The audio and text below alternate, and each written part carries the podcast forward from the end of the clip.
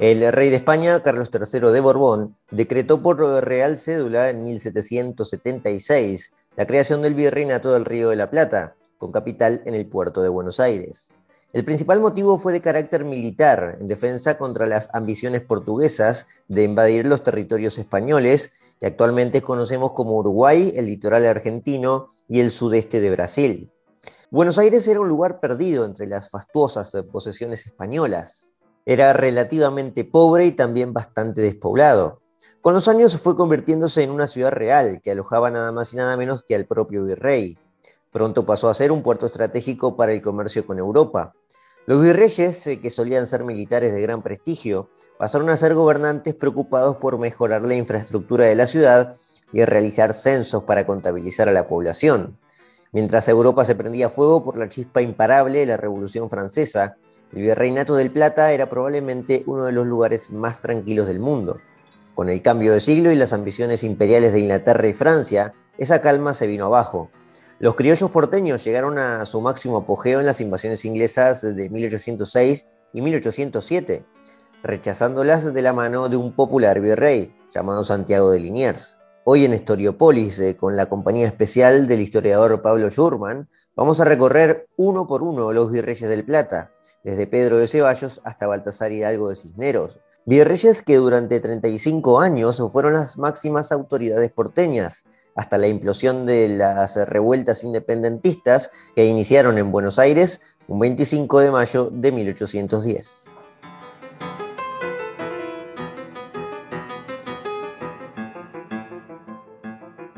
1776 es el año en que el rey de España, Carlos III, creó el virreinato del Río de la Plata. Algo de, que, de lo que ya habíamos hablado en algún momento con, con Pablo en un episodio de fines del año pasado. Y hoy tenemos nuevamente a Pablo para conversar sobre el tema de los virreyes, pero ya de un virreinato que nos toca muy de cerca, el, nuestro virreinato local, el que tenía la capital en el puerto de Buenos Aires. Eh, Pablo, ¿cómo te va? Buenas tardes. Hola Eliseo, buenas tardes. Muy bien, muy bien, un placer y gracias por la invitación. Bueno, digo 1776 porque es un año muy importante para Buenos Aires, porque pasa a tener preponderancia en, en, la decisión que tomó Carlos III en ese momento de convertirlo en un virreinato. Ahora, la primera pregunta sería ¿por qué? ¿no? El virreinato va a durar bastante, bueno, 20, casi 30 años, cuando va a explotar eh, con las revoluciones independentistas de toda América. Pero la primera pregunta para empezar sería, ¿qué ocurrió en ese momento para que el rey de España decía crear un nuevo virreinato, uno más de los que ya había en América, ¿no? con la preponderancia que tenía el de, que, el de Perú, ¿no? el de la capital de Lima, el del Alto Perú, que centraba sus recursos en las minas del Potosí y toda la parte más rica del Alto Perú que hoy es Bolivia. De repente apareció el puerto de Buenos Aires y estaría como introducción, estaría interesante como introducción ir viendo los motivos de esa creación, ¿no, Pablo? Claro, eh, lo cual requiere para nosotros hoy, en el pleno siglo XXI, un ejercicio que es un poquito tratar de, como de viajar en el túnel del tiempo, es decir, tratar de entender algunas categorías o algunas circunstancias que existían entonces y que ya no existen hoy. Em, o, por ejemplo, eh, que la cosa era como al revés de lo que hoy suponemos. Por decirte, y empiezo un poco por lo más evidente, que creo que todos lo sabemos, eh, bueno, Carlos III le hace un favor, podríamos decir, a esa ciudad puerto que ya había sido fundada en 1580 por Juan de Garay, o sea, Buenos Aires no es que se funda al fin o a los efectos de ser capital virreinal, ya existía, tenía dos siglos, pero era, era una ciudad pobre, era una ciudad pobre en una zona pobre. Eh, esto que hoy nos, nos cuesta mucho entenderlo, porque más allá de porteños provincianos, todos reconocemos que hoy Buenos Aires, o, por lo menos en su época de esplendor, era, en fin, la capital de Sudamérica, eh, una suerte de París en el hemisferio sur, esta, esta idea que va a venir después, va a venir después, fin del siglo XIX, comienzo del siglo XX. Pero la realidad es que hasta fines del siglo XVIII, vos dijiste la fecha exacta, 1776, Buenos Aires era una ciudad eh, pobre, no tenía grandes construcciones. Por ejemplo, esto que destaca en el resto de Hispanoamérica, el edificio de los cabildos, los conventos, alguna universidad, las iglesias, ¿sí? Quien recorre hoy Bolivia, Perú, Ecuador, incluso La Habana, Cuba, no puede menos que comparar eh, lo modestas que fueron las iglesias porteñas, digamos, comparadas con aquellas, ¿no? incluso de las mismas órdenes religiosas. ¿no? Yo recuerdo, por ejemplo, estando en Quito, Ecuador, la iglesia de la Compañía de Jesús, la iglesia de los jesuitas en Quito, bueno, te deja sin aliento la riqueza ornamental, me refiero, ¿no? Eh, comparada con las propias iglesias de los jesuitas, bueno, sin muy lejos de Rosario, nunca tuvieron en Rosario los jesuitas, pero en Santa Fe Capital sí, y bueno, eh, muy modesto, muy modesto en comparación. Entonces, un ejercicio de imaginación. Eh, efectivamente, como vos bien dijiste, los virreinatos habían sido creados al descubrimiento de América, a, los pocos años me refiero, ¿no? Es decir, ¿por qué? Porque España se da cuenta de que tiene que administrar de alguna manera ese fenomenal espacio geográfico ya poblado que va a ser América, ¿no? Pero durante mucho tiempo los dos grandes virreinatos fueron el de México y el de Perú, ¿no? Y nosotros, digo los hoy argentinos, o si querés, los rioplatenses, ¿no? incluyendo a los uruguayos, los paraguayos y también los bolivianos, eh, dependimos durante dos siglos del virreinato del Perú, que tenía su capital en Lima. Entonces, claro, siempre le digo a mis alumnos, eh, ¿qué les parece? ¿Vamos a caballo de Rosario a Lima a hacer un par de trámites?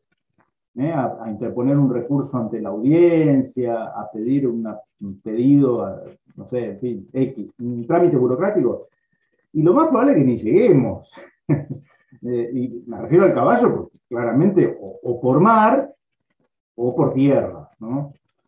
Entonces, por un lado, la necesidad lógica de un virreinato tan extenso que se gobernaba medio mal, dejaba bastante que desear, ¿no? Eh, pero había, había otros motivos. Por ejemplo, estamos hablando ya a fines del siglo XVIII, un imperio español que se deshace, Eliseo. Esto también hay que entenderlo. Lógico, sí, sí. Nos guste, no nos guste, bueno, eso es otra materia de análisis, pero la realidad es que el imperio español, uno veía el mapa y uno lo veía todo de un color, y entonces vos decís, qué importante el imperio español, bueno, sí, pero era más, más la sombra de lo que había sido que una, una superpotencia mundial. Ya España no era una superpotencia mundial, tenía un vasto imperio en América, sobre todo, que todavía estaba en teoría bajo la jurisdicción de las autoridades españolas. Remarco esto de en teoría, ¿eh? en teoría. Entonces, eh, ese imperio español no tenía un puerto importante que diera al Atlántico uno ve el mapa, imaginémonos el mapa ¿no? de Sudamérica o, de América, salvo las posesiones en las Antillas, digamos, básicamente Cuba. Cuba, claro. Eh, y Cartagena de Indias, en la actual Colombia, eh, en Sudamérica no había otro puerto importante, estaba Buenos Aires, pero claro, no era capital de un virreinato, por tanto eso significaba estaba el puerto de Buenos Aires, que era muy modesto, por otro lado, muy modesto, pero no tenía autoridades así presentes. Perdón, Pablo, pero respondía a la gobernación de Buenos Aires en ese sentido, ¿no? El puerto. Dependíamos de la gobernación de Buenos Aires, pero hacía poco tiempo, porque durante mucho tiempo éramos Buenos Aires, a hablar con más precisión, todo el litoral, quiero decir, con Buenos Aires, Santa Fe, Entre Ríos, la Mesopotamia, ¿no? Dependía de la gobernación de Asunción del Paraguay. O sea que ni siquiera Buenos Aires era capital, no ya de un virreinato, no era capital de una gobernación. Las gobernaciones eran mucho más extensa de lo que hoy podemos suponer como una provincia. Claro, claro, Entonces, cuestión administrativa, razones administrativas, de mejor gobierno, razones estratégicas, eh, que una capital virreinal fuera al mismo tiempo un puerto importante sobre el Océano Atlántico. Y va a haber un hecho mucho más puntual, mucho más urgente, diríamos, que se remontaba a, a los inicios de la conquista y era el reparto de América entre Portugal y España. ¿no?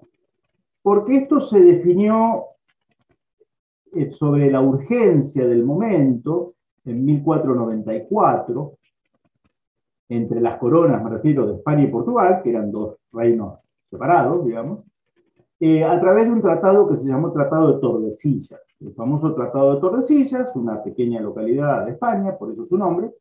Y entonces allí fijan, en base a un previo dictamen que había dado el Papa un año antes, Alejandro VI, eh, que había dividido, digamos, lo que se encontrara, porque estamos hablando en los albores de la conquista y por tanto no se sabía que había, digamos, ¿no? No se sabía, estamos hablando de 1493, 1494, no se sabía si América iba a ser eh, la zona del Caribe o había mucho más, bueno, terminó habiendo claramente mucho más, ¿no?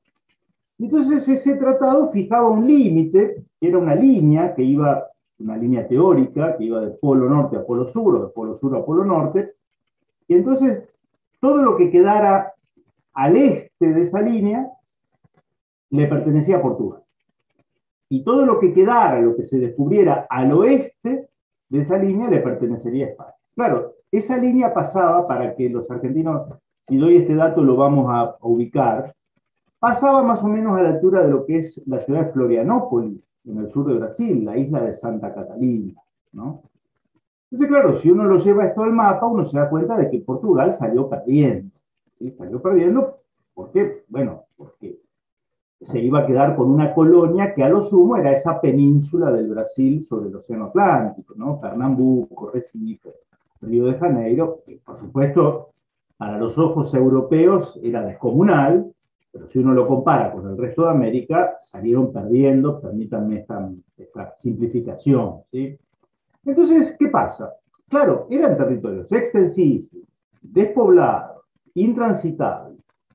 Entonces Portugal eh, poco a poco empieza una política expansionista, esto que nosotros simplificamos con esta imagen de correr los mojones de la frontera. Como no había demasiada resistencia del otro lado, a lo sumo allí las misiones guaraníticas, es decir, estas reducciones que fundaron los jesuitas en su proceso de evangelización de la nación guaraní, eh, bueno, son como un, mural, una valla de contención, fueron de hecho militar, ¿no? de contención al expansionismo, sobre todo paulista, ¿eh? que tenía su base de operaciones en la ciudad de San Pablo, en Brasil. Pero Carlos III decide, acá está la decisión política, del rey de España que dice, bueno, vamos a finiquitar esta cuestión, vamos a terminar con esta cuestión de que los portugueses van, vienen. Los portugueses, ojo, habían eh, no solo presionado militarmente sobre lo que sería, digamos, esa zona del sur de Brasil, Paraguay, nuestra provincia de Misiones, el Mato Grosso, sino que habían llegado a ocupar con este dato, la ciudad de Colonia del Sacramento, que está a la vista de los porteños. Exacto, sí, sí, sí. 30 kilómetros cruzando el estuario del Río de la Plata. Era casi la punta sur de Uruguay, tomando lo que es actualmente Uruguay, básicamente. Básicamente, ¿no? ¿no? No Montevideo, pero además era un puerto muy importante, Colonia de Sacramento, claro.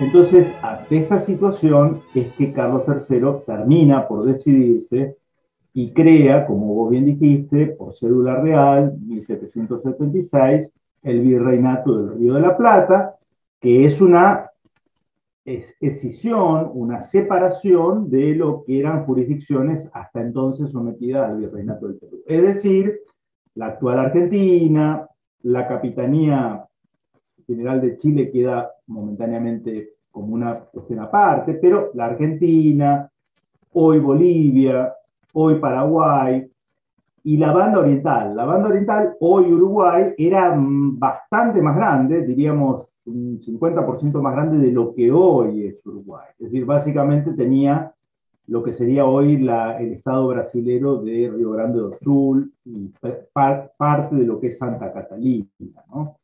Eh, capital de este nuevo virreinato, el puerto, la ciudad puerto de Buenos Aires. Y hay un dato curioso, el primer virrey, que va a ser Pedro de Ceballos, que va a iniciar toda esta seguidilla de virreyes, ¿no? Después, si quieren, los, si querés iniciar, los podemos enumerar. Algunos van a ser meros burócratas, otros van a tener alguna actuación un poquito más destacada. Pero Pedro Ceballos va a ser quien, va a ser el primer virrey, pero este virreinato va a ser primero casi eh, eh, un territorio militarizado, militarizado. ¿Por qué? Porque a él se le encomienda una expedición militar que va a salir, va a zarpar de España con muchos soldados, muchas naves, lo cual habla de que esto era una, era decisión más que burocrática. Habíamos dado otras razones, pero acá hay una decisión política de España de asegurarse el control que había perdido paulatinamente de toda esa zona que dijimos limítrofe con Portugal o con el Brasil, diríamos, pero que estos, los brasileños portugueses, ya habían avanzado. Entonces, Pedro Ceballos comanda esa expedición militar que resulta ser muy exitosa, muy exitosa, Estamos hablando de un militar de carrera, ¿sí? un militar de carrera, Pedro Ceballos, el primer virrey del Río de la Plata, eh, retoma Colonia del Sacramento, ¿eh? la, recupera, digamos, toda la banda oriental, le provoca grandes daños a los portugueses en la zona de Misiones, del Mato Grosso, y como suele ocurrir, Eliseo, en estas cuestiones, luego de la campaña militar, las coronas, los gobiernos, se sientan en la mesa de negociación, ¿sí? Un poco para ver, bueno, para dónde inclinamos la balanza. Ahora vamos a repartir de nuevo, permítanme la expresión coloquial, y se suscribe en 1777 el Tratado de San Ildefonso, el Tratado de San Ildefonso entre España y Portugal, que tiene algunas, bueno, si uno lo ve en algún sentido, España pierde diplomáticamente lo que, parte de lo que había ganado Pedro de Ceballos. Porque, por ejemplo, le reconoce al Brasil todo lo que va a ser el sur de Brasil. ¿eh? Santa Catalina, buena parte de Río Grande do Sul, eh, parte de lo que hoy es el estado de Paraná, se lo reconoce a Portugal, luego Brasil. Em, pero se asegura el control de la banda oriental. ¿eh? Lo que hoy es Uruguay permanece del lado español. Claro. que igualmente después va a ser disputado, ¿no? Especialmente después del, del, rompimiento con España, especialmente va a ser bastante disputado, pero, pero bueno, e, esa es la característica principal, ¿no? Que, que, que has llegado de, de, manera contextual para entenderlo por completo, porque se entiende bastante bien ahora, porque cuando uno repasa la lista, como bien decías, Pablo, de los distintos virreyes, que van a, van a ser varios, algunos con un papel menos importante, pero van a ser varios, porque había mucho recambio en ese sistema que ya hemos aclarado en aquel capítulo que hablamos sobre la institución del virreinal, había un recambio constante y una, una descentralización del poder bastante eh, sofisticada, por cierto. Todos van a ser militares, militares de carrera con mucho prestigio que van a tener que eh, estar atentos para empezar con lo, que iban a ser las ambiciones portuguesas, evidentemente, como, como bien lo aclaras vos. Hay muchas cuestiones ahí que tienen que ver con el ocaso de los jesuitas, digamos, porque a partir de Carlos III, antes de esa decisión de la creación del virreinato, viene la expulsión, eh, estuvo la expulsión de los jesuitas unos años antes, en la década anterior, por lo tanto también marca un poco la pauta de que en realidad los portugueses estaban sacando provecho en los últimos años, ¿no? Es como que era una forma de, bueno, tengo que emparejar la cuestión, ¿no? Pedro Ceballos era un hombre aparentemente muy de confianza de Carlos III y era el hombre indicado, por eso es el primer virrey, ¿no? Del Río de la Plata, pero también es como una forma de enmendar todas eh, aquellas decisiones que Carlos III iba tomando. Hay otra decisión que toma Carlos III que es uno de los eh, reyes conocidos como déspotas ilustrados, y esto es importante aclarar porque es una era eh, que se la suele confundir con, algún atisbo de la Edad Media, en el poco conocimiento que hay, ¿no, Pablo, sobre, sobre estos temas, y la verdad es, algo, es un periodo muy distinto, ¿no?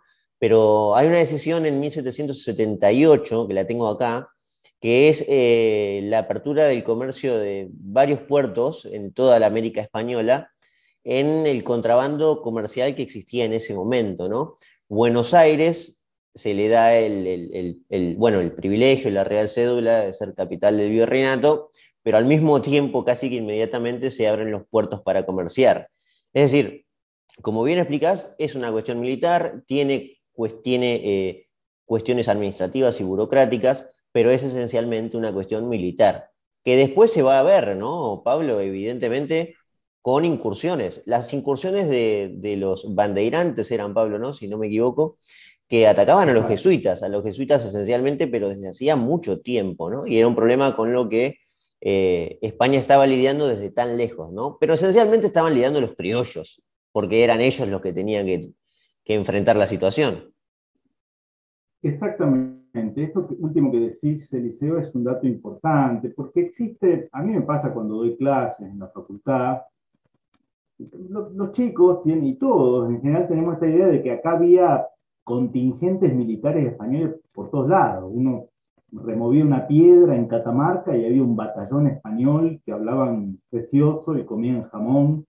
Y no es así, o sea, porque era materialmente imposible y era muy costoso el traslado de semejante eh, armada o, o pertrechos militares o contingentes, ¿no? Sobre todo cuando España ya está, como decíamos, agonizante como imperio, y por ejemplo, España ya no tiene el control sobre el Océano Atlántico, es decir, tiene naves de guerra, por supuesto, sí, pero el control militar, la supremacía militar sobre el Océano Atlántico ya lo ha perdido hace tiempo. De alguna manera tiene que actuar España con el asentimiento tácito o expreso de quien tenía el control militar sobre el océano, naval, que era ya Inglaterra. ¿no? Y esto es un dato interesante que se conecta con lo anterior, porque ya sabemos todos que la monarquía portuguesa, Portugal, Portugal era un reino independiente, eso es cierto, pero ya hacía un tiempo que la diplomacia portuguesa de alguna manera estaba encadenada a la diplomacia británica. Es decir, eh, en el ajedrez, en el tablero mundial del ajedrez, podríamos decir, de esta época, cuando uno dice Portugal, uno dice que Portugal de alguna manera era ejecutora, en algunos casos, de lo que eran decisiones que no se tomaban en Lisboa, sino que se tomaban en Londres.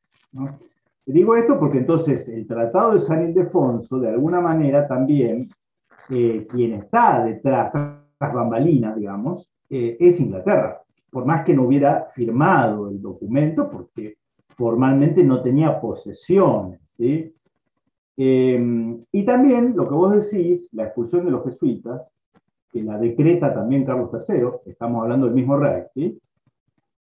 tiene que ver un poco porque los jesuitas seguían con una concepción política que, como vos decías, Eliseo, no habilitaba desde su teorización las monarquías absolutistas. Ellos enseñaban todo lo contrario. Esto quizás sea motivo para, otra, para otro capítulo. Claro, claro, sí, sí, sí, Pero había, muchas razones también eh, para que la monarquía española se deshiciera, digamos, de estos sacerdotes molestos que de alguna manera enseñaban, por ejemplo, que el poder del rey no deviene directamente de Dios, sino que deviene del pueblo. Esto los, jesuitas lo enseñaban. Eh, ese tratado de San Ildefonso, una, una curiosidad que, no, conocemos en general, le, le, da a España y pone bajo jurisdicción del Virreinato de Río de la Plata un territorio en África, lo que hoy es Guinea Ecuatorial. Guinea Ecuatorial, que es hoy el único país hispanoparlante del África, en 1777, en virtud de este tratado, porque una de las cosas que pasan a España y que habían estado en manos de Portugal era esta zona de la bahía de Guinea, ¿no? el Golfo de Guinea. Hay un par de islas allí, y en la porción territorial de Guinea, que es bastante reducida, hoy es uno de los principales exportadores de petróleo del continente africano, Guinea Ecuatorial, eh, y de hecho en 1777 va a partir una expedición de Montevideo estaba bajo la jurisdicción del virrey de Buenos Aires, eh, rumbo a Guinea para tomar posesión. Producida la Revolución de Mayo, eh, bueno, las autoridades porteñas se olvidaron de ese territorio. Se olvidaron, se olvidaron, no hubo más mm, comunicación, estas cosas, ¿no? Increíbles, y por supuesto España recuperó rápidamente, o se quedó con Guinea Ecuatorial hasta su independencia hace 60 años, 50 años, ¿no? un dato de, color, digamos, en estos tratados.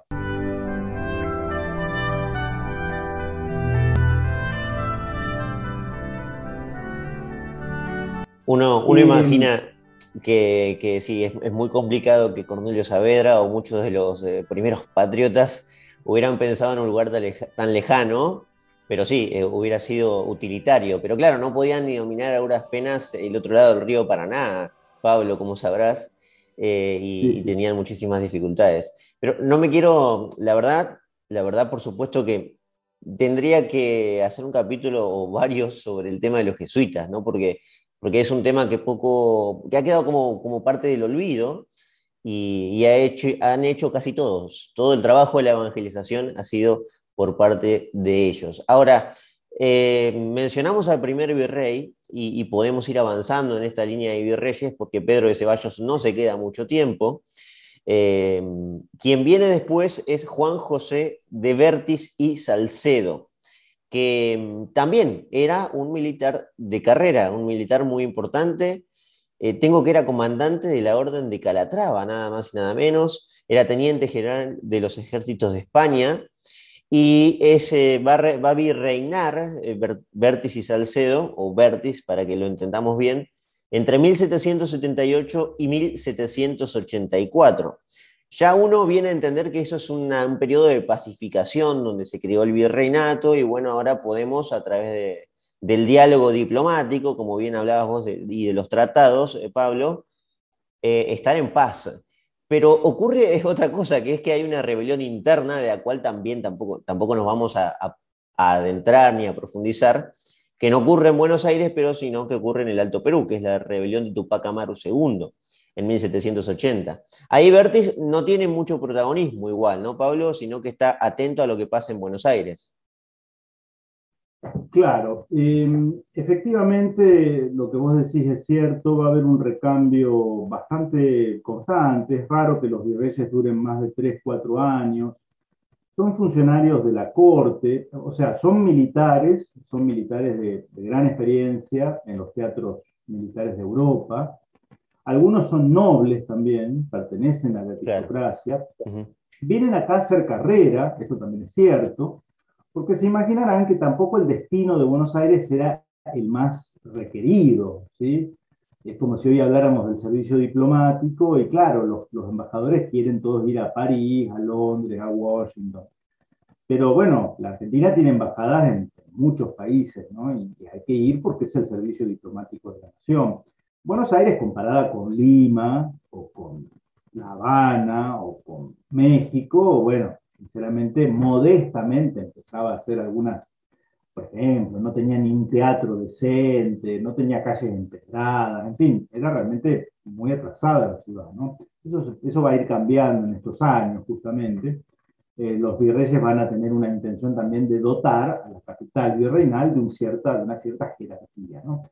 Y ese tipo de eh, levantamientos, vos mencionaste el de Tupac Amaru, en el Alto Perú estamos hablando, efectivamente no tuvieron necesariamente a los virreyes como protagonistas, directos al menos, eh, generalmente van a ser solucionados del modo más represivo posible o imaginable, eh, que es también eh, propio de esta época del imperio en el que ya se extingue y por tanto no le queda más remedio que sofocar por la, por la fuerza, cada vez más endeble por otro lado, cada vez menor.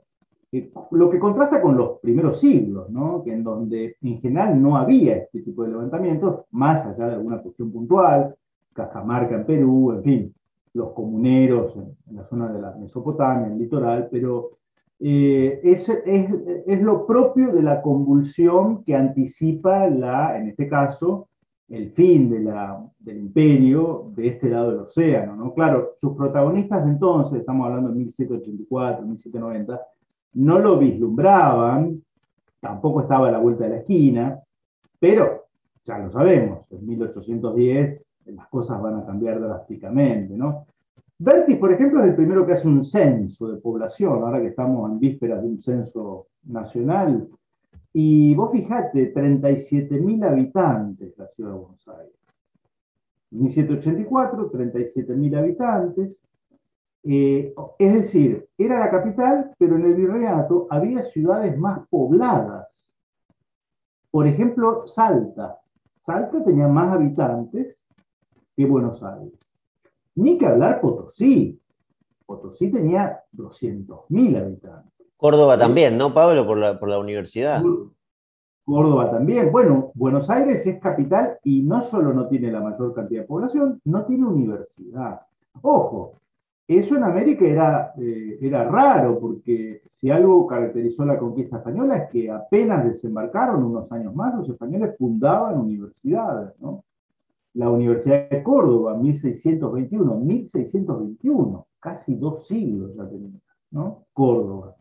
Eh, la de Chuquisaca o Sucre, hoy, 1625, eh, ¿no? donde estudiaron nuestros patriotas, por otro lado, ¿no? o en Córdoba o en Chuquisaca. Y después, bueno, lo que comentábamos, después lo va a suceder Nicolás del Campo, 1784-1789, no hay nada relevante en su administración. Después viene Nicolás de Arredondo, otro virrey, ¿sí? 1789-1795. Acá se funda, se establece en realidad, el consulado de Buenos Aires.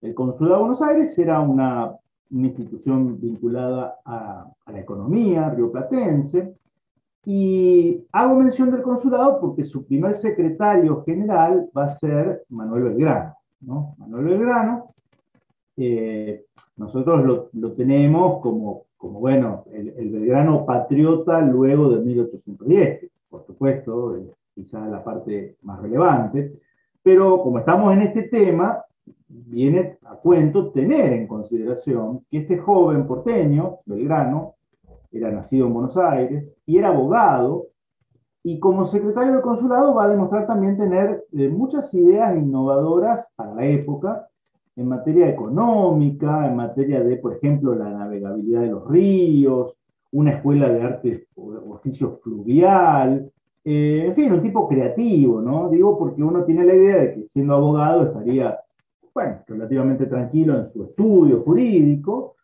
y no, se ve que quizá era como yo, un abogado que no tiene vocación de ser abogado litigante, no lo sé, no sé si habrá ejercido y habrá ido bien, calculo que posiblemente sí, pero él va a, ser, va a estar más vinculado a la función pública en épocas del virreinato. Son, son muchos, Pablo, los abogados que no han ejercido, pero han hecho historia, ¿eh? han hecho historia en otros temas, como sabrás.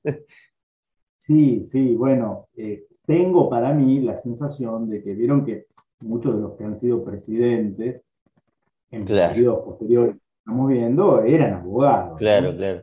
Y, en general no, no, no se dedicaron a la al ejercicio profesional, porque de lo contrario no hubieran actuado en política, ¿no? Entonces, este, sí, sí, hay, hay siempre esa... Eh, pero bueno, era un poco la, la, carrera, por decir, la carrera vedette dentro de lo que eran las carreras universitarias de entonces, ¿no? Claro. Eh, después viene Pedro Melo de Portugal, ¿eh? un, un, aristócrata, un aristócrata, va a estar como virrey entre 1795 y 1797, poco tiempo. De hecho, va a morir acá, mejor dicho, muere en Buenos Aires, muere en el ejercicio de la función. Y es sucedido por Antonio Olaguer Feliu. Antonio Olaguer Feliu entre 1797 y 1799, ya estamos terminando el siglo XVIII. Ah, vale aclarar que, que, esta época, mientras nosotros estamos tranquilos, eh, Europa, más que nada Europa eh, occidental no la está pasando del todo bien. ¿no? En Francia hay una convulsión un poco agitada, que es la, Revolución Francesa, y ya como está llegando al fin de siglo, eh, surge de esa revolución de, los jacobinos y de todo ese terror republicano que se generó en ese momento en Europa, con la intervención también de las potencias de Europa, eh, surge Napoleón Bonaparte. Y ahí cambia la historia, ¿no? Porque cambia, primero cambia el siglo, y se origina algo completamente nuevo, que es un militar de sangre azul que no tiene eh, herencia monárquica y que pone a toda Europa eh, de, patas para arriba, digamos, ¿no? Y por supuesto ahí América va, va, a sufrir su coletazo y por supuesto el virreinato del Río de la Plata, pero con los años, digamos que en este momento que vos estás eh, comentando los virreyes de la última década del siglo XVIII, es, un lugar de es uno de los lugares más tranquilos del mundo, Buenos Aires, para que se entienda, ¿no? También es cierto que no es algo em, rimbombante, que es una sociedad en construcción, pero que hay avances, hay virreyes de estos que vos mencionás que son los que vienen a, poner en marcha la obra pública, diríamos hoy en, términos modernos, ¿no? Pero recién en el siguiente siglo, ya con la intervención nuevamente de Portugal, es donde empiezan a aparecer algunos problemas, ¿no?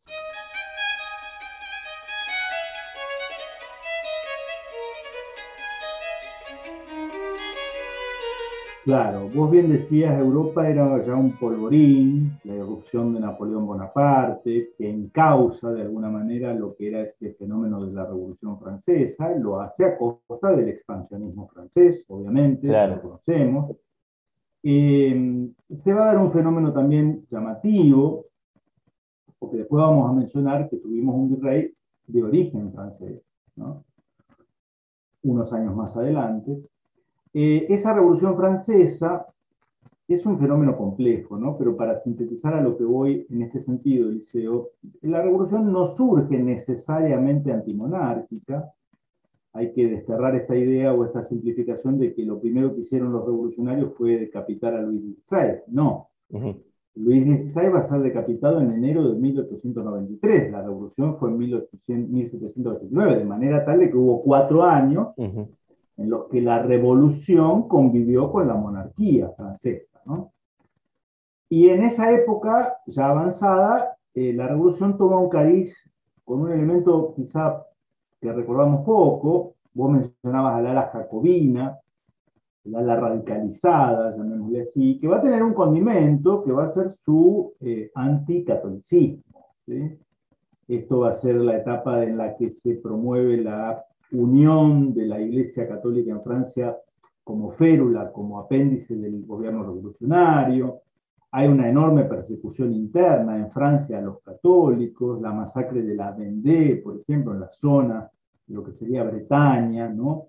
Se calculan 250.000, 300.000 muertos, campesinos, gente común y corriente, pobres, digamos, aldeanos, que fueron masacrados eh, por su fe, ¿no? Y eso provocó que muchos franceses huyeran de Francia. ¿Y a dónde iban a ir? Bueno, algunos fueron a Norteamérica eh, y otros, pocos, vinieron a los dominios españoles. Uno de ellos va a ser Santiago de Liniers.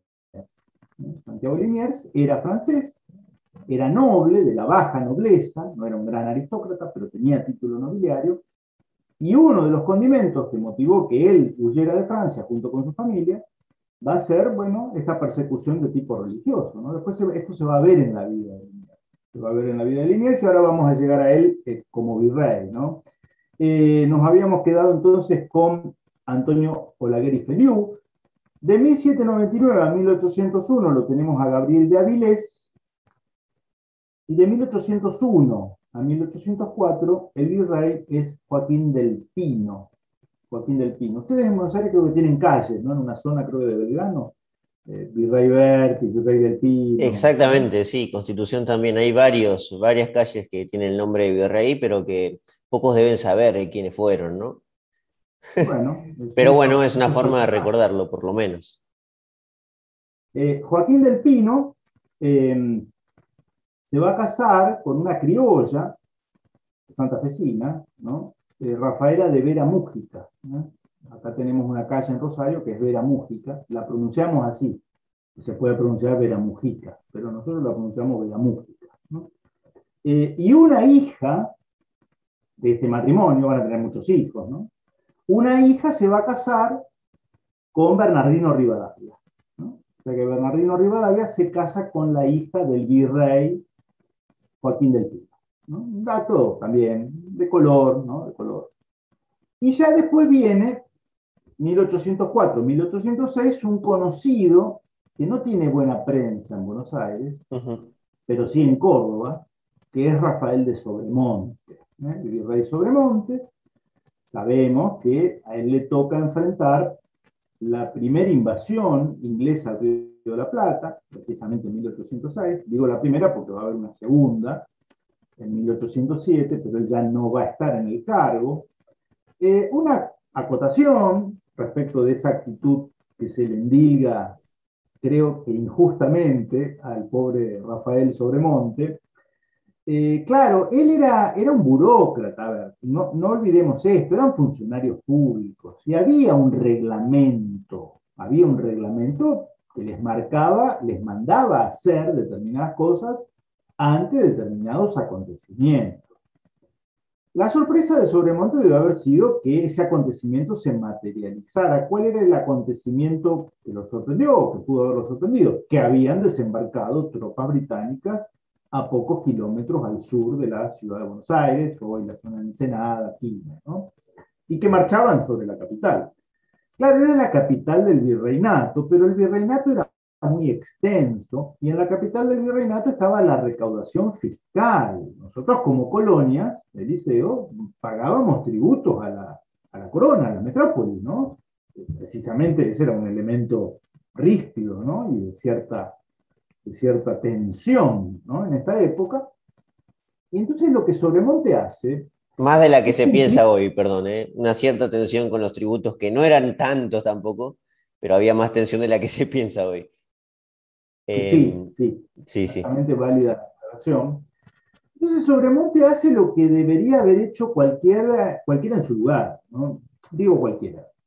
Después va a venir Liniers y va a demostrar que a lo mejor hacía falta tener un poquito más de arrojo, un poquito más de bravura, un poquito más de creatividad para organizar la defensa. Bueno, lo cierto es que Sobremonte opta por lo que decía el reglamento. El reglamento le ordenaba al virrey y internarse en el territorio.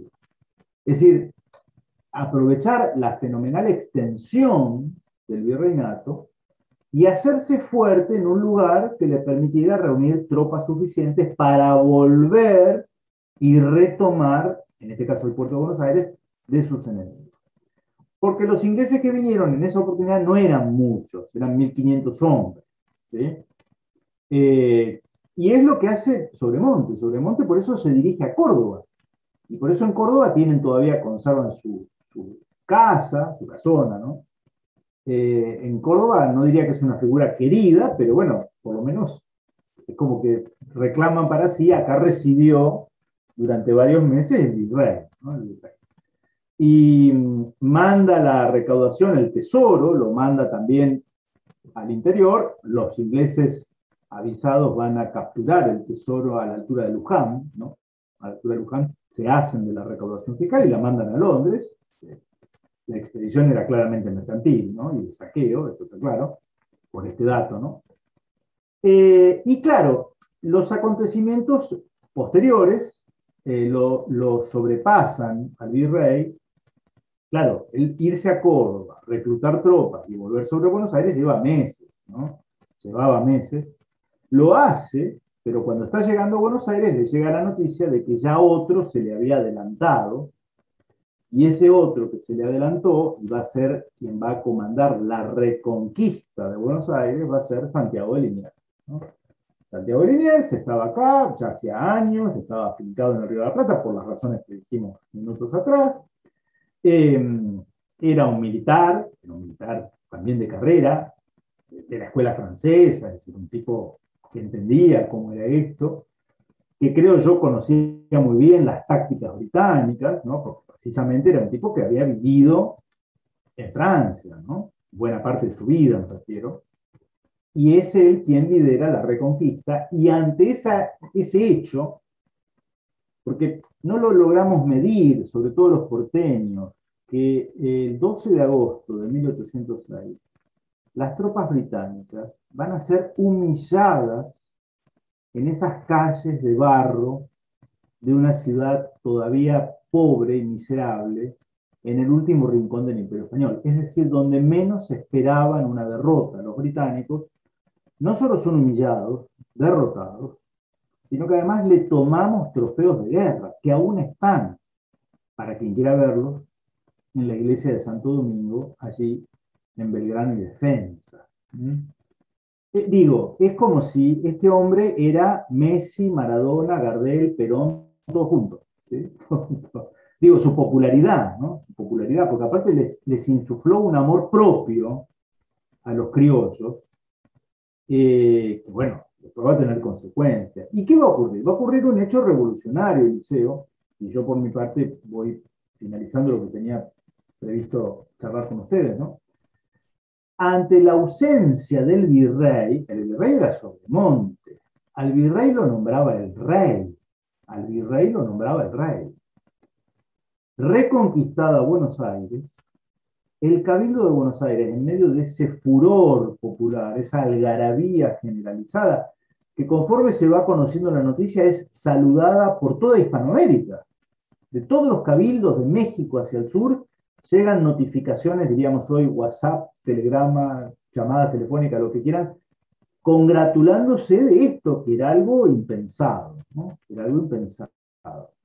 Y el Cabildo de Buenos Aires, en un cabildo abierto, es decir, en donde participan los vecinos, depone, va a deponer al virrey Sobremonte, lo destituye y nombran en su lugar a Santiago de Liniers.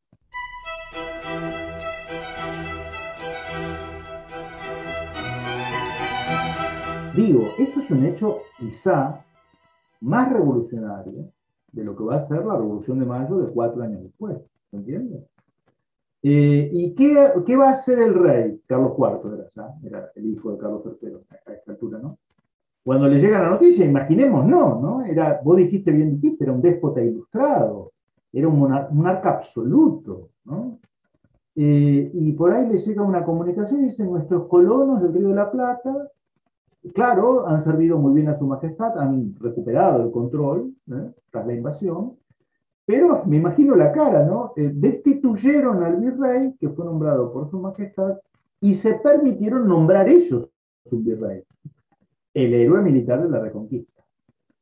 ¿Y qué va a hacer Carlos IV? Carlos IV va a convalidar la decisión del pueblo de Buenos Aires. No, quizá no tenía alternativa, ¿no? Porque cómo iba a destituir al héroe de la Reconquista. Eh, bueno, convalidó la designación de Santiago Liniers.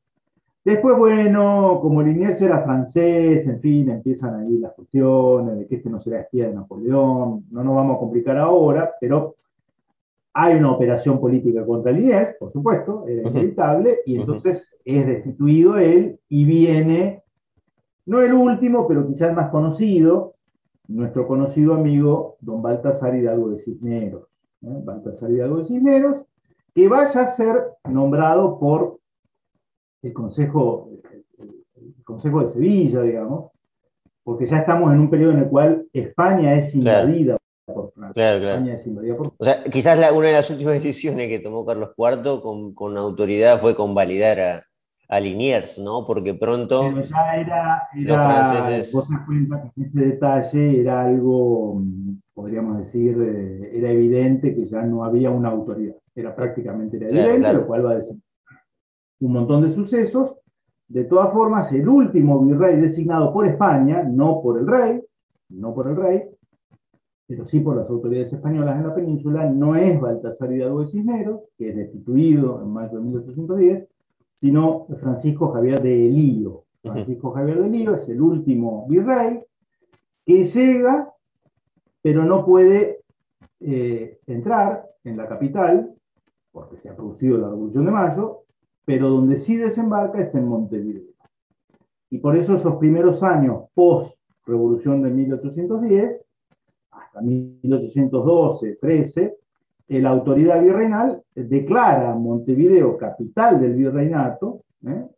que es la, ciudad fiel a la, a la monarquía, en realidad a las autoridades españolas, y después sí, ya se produce su alejamiento definitivo. Pero Baltasar Hidalgo Cisneros no es el último virrey, es el último que reside en Buenos Aires. Claro, es... El último Francisco Javier de Lío, que va a residir en Montevideo. Es un dato muy importante, porque solemos pensar que es el último, incluso yo a veces cierro, pero claro, eh, siguió la resistencia en Montevideo de la mano de, Lío, pero bueno, después Montevideo va a caer unos años después, eh, pero claro, es Cisneros el último virrey, en un contexto, como bien mencionás, eh, ya la autoridad venía cayendo, eh, un constante declive de, la monarquía española. Carlos IV no se recuerda como un rey muy brillante, de hecho había dejado mucho en manos de un valido llamado Manuel Godoy, que generó mucho recelo ya en ese momento, así que quizás ni siquiera firmó el propio Carlos IV, eh, ni sabía lo que firmaba quizás, y eso generó Habitualmente en la historia española se recuerda con mucha mala fama a los validos, pero bueno, también era algo normal de la época y que era parte de ese declive también, ¿no? de que los reyes ya no tomaban mucha, mucha parte de, la historia política o de los asuntos políticos y, tan importantes de esa época. ¿no? Es más recordado su hijo, ¿no? Fernando VII, que pasaría ya unas décadas eh, lidiando para volver a la corona y demás. Pero bueno, era el, el fin con Cisneros, aquí en Buenos Aires, el fin eh, con lo que da inicio a la primera junta provisional a nombre de ya no Carlos IV, sino de Fernando VII. Pero ese es el cierre final. Obviamente lo hemos resumido mucho, como bien lo ha avanzado Pablo, porque si no podemos estar mucho tiempo.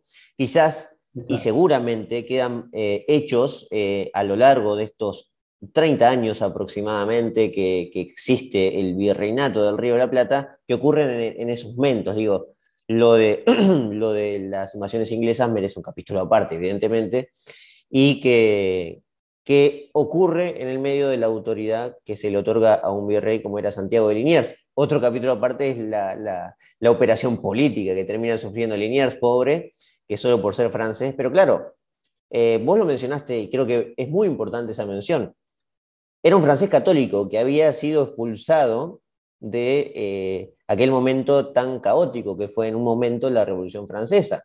Y este lugar era un lugar católico. Y en las invasiones inglesas se, se, expulsó a una invasión protestante. Más allá, por cierto, de que la religión no era ya en ese momento tan importante para todos, pero era la tradición del lugar, ¿no? Y que iba a permanecer y permanece hoy. Así que eso también vale tenerlo en cuenta. Así que por mi parte, Pablo, me parece que quedó bastante resumido de lo que ha significado cada uno de los virreyes, especialmente los más importantes del Río de la Plata, teniendo en cuenta que, que, yo terminé el colegio hace no mucho tiempo, no sé, 10 años o más incluso, y jamás me han hablado de ningún virrey, así que vale la pena eh, hacer algún repaso de estos y de algunos hechos que marcan que la historia no nació en 1810, ¿no? la historia nuestra. Exacto, y me quedo como, como siempre uno, yo trato de no hacer historia contrafáctica, ¿sí, Eliseo? Decir esto de qué hubiera pasado si, ¿no? Porque bueno, porque es contrafáctico y entonces... Pero la realidad es que visto desde en la historia, el virreinato duró poco, porque vos bien decís, 30 años, en la historia de los pueblos y de la dominación española sobre América es nada. Mirá si no hubieran tomado la decisión de crear el virreinato con capital en Buenos Aires. Hubiéramos seguido dependiendo de Perú y supongamos que se hubieran dado los procesos emancipatorios, porque la historia europea iba por otros carriles, iba a producir la Revolución Francesa y Napoleón, etc. Hubiera sido muy distinto, ¿no? Porque la Junta habría estado en, Lima, posiblemente, ¿no? y Buenos Aires la hubiera visto nos hubiéramos enterado por, por la tele, por la radio, como podríamos decir hoy, ¿no? que en Lima se instaló una junta, en fin, hubiera sido claramente un escenario muy distinto. Pero bueno, eh, como vos bien decís, hay un montón de capítulos, mira, hoy ya surgieron, la expulsión de los jesuitas, eh, que es un tema que me encanta, cada vez leo más y cada vez me apasiona más porque digo, miércoles, qué poco sabemos, ¿no? Eh, así que bueno, yo encantado, cuando vos me, me, chifles, yo estoy a, tus órdenes.